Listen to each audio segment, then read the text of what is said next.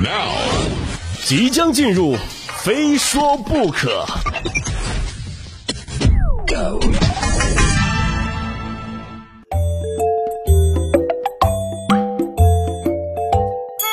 今天一开始啊，先带着大家来梳理一下情绪，哈，情绪很重要啊。看到一条热搜，负面情绪竟然可以引发这么多疾病。说国外的一名自我管理专家啊，总结出了一些负面情绪可能引发的疾病啊，比如说愤怒、怨恨可能引发什么皮疹呐、脓肿啊、过敏、心脏病和关节炎；困惑、沮丧、气恼可能引发感冒、肺炎、呼吸道不畅、眼鼻喉不适和哮喘；还有愤世嫉俗、悲观厌世、恐惧愧疚可能引发低血压、贫血、肾病和癌症。就想想我们平时说的什么肺都要气炸了啊，怕的浑身哆嗦。那看来这不仅仅是夸张的言辞，可能会变成真的。就看来不良情绪啊，的确会一步一步的蚕食我们的健康。你就拿我来说吧，啊，有段时间非常焦虑烦躁呀，然后就感觉到自己经常耳鸣。后来一检查啊，医生说我有点神经性耳鸣，建议我舒缓情绪。就我听到之后，我就更焦虑了。我说：“我说大夫，你刚刚说啥？我我听的不是很清楚。我说您再说一遍呢。”所以说，朋友们啊，一定要学会控制情绪。俗话说：“人生不如意十之八九，人难免有些负面情绪，也是人之常情。”但人与人之间的差别就在于采取怎样的方式来对待自己的负面情绪啊！控制情绪也是真正高情商的表现。你就拿我和我媳妇儿来说吧，啊，我们两个人都属于那种火爆脾气啊，生活中大大小小的争吵也发生过很多。就有时候我也不知道怎么回事啊，突然我媳妇儿就找我发难了：“你怎么能从中间挤牙膏呢？啊，凭什么是我刷碗啊？你为什么不放下马桶盖？你竟然让我等了这么久，刷完锅的抹布为什么不能摊平了放在桌子上？就因为一块抹布，我俩吵过三天。”有时候我也想争辩一点，我争辩一下，我也想算了，不行，控制啊，控制情绪。毕竟当年结婚的时候呀，我对着到场的亲朋好友发过誓，不能对着媳妇儿发脾气。所以要怪只能怪自己。就为什么我不从下往上挤牙膏呢？就为什么我不放下马桶盖呢？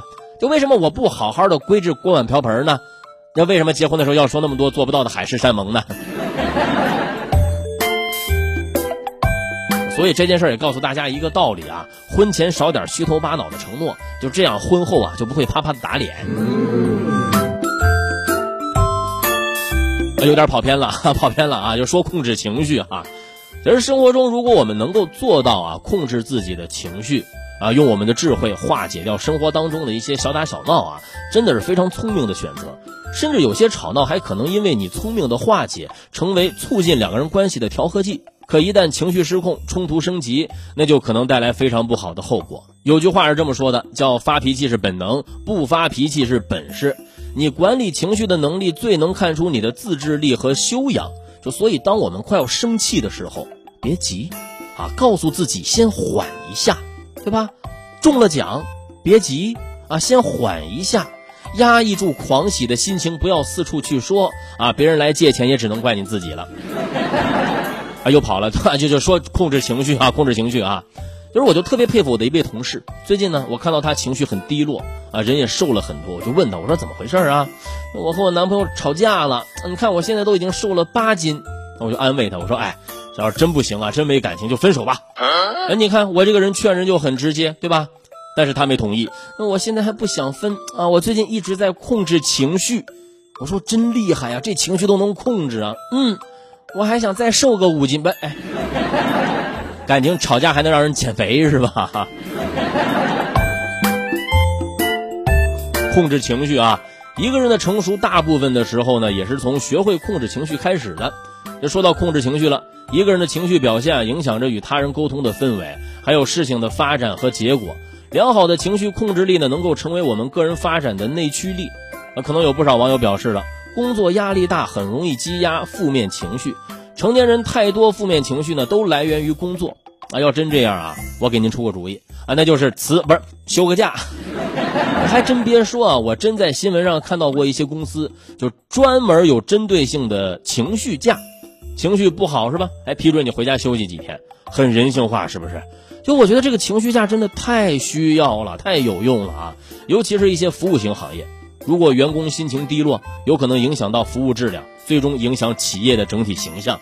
你比如说，餐厅的服务员、公交车司机啊、移动、联通的客服小姐姐，还有广播电台的主持人，对吧？情绪不好怎么能够做好节目？情绪不好怎么能和听众互动交流？所以，领导您当真不考虑一下吗？都说科学技术是第一生产力啊，就我觉得情绪也是。就作为一名有情有爱、有血有肉的生命个体啊，每个人都有闹情绪的时候。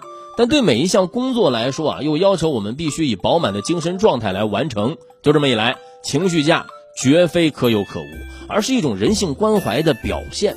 它让人在休假中啊舒缓焦虑情绪，调节放松心情，以更好的精神状态从事工作。不仅对员工自身健康负责呀，也是对工作的一种负责。一直以来呢，请假都是员工和企业之间的博弈啊，员工想多休假，企业想员工多干活而这种情绪假可以说是试图在两者利益诉求中找到的一个共赢的方法。企业多关怀员工，员工在工作时间更高效的工作，对吧？这更便于企业进入良性发展的循环。表面上看啊。也许企业吃了个亏，但实际上一点儿都不亏本啊！可以说，情绪价情谊虽小，但收益却一点都不小。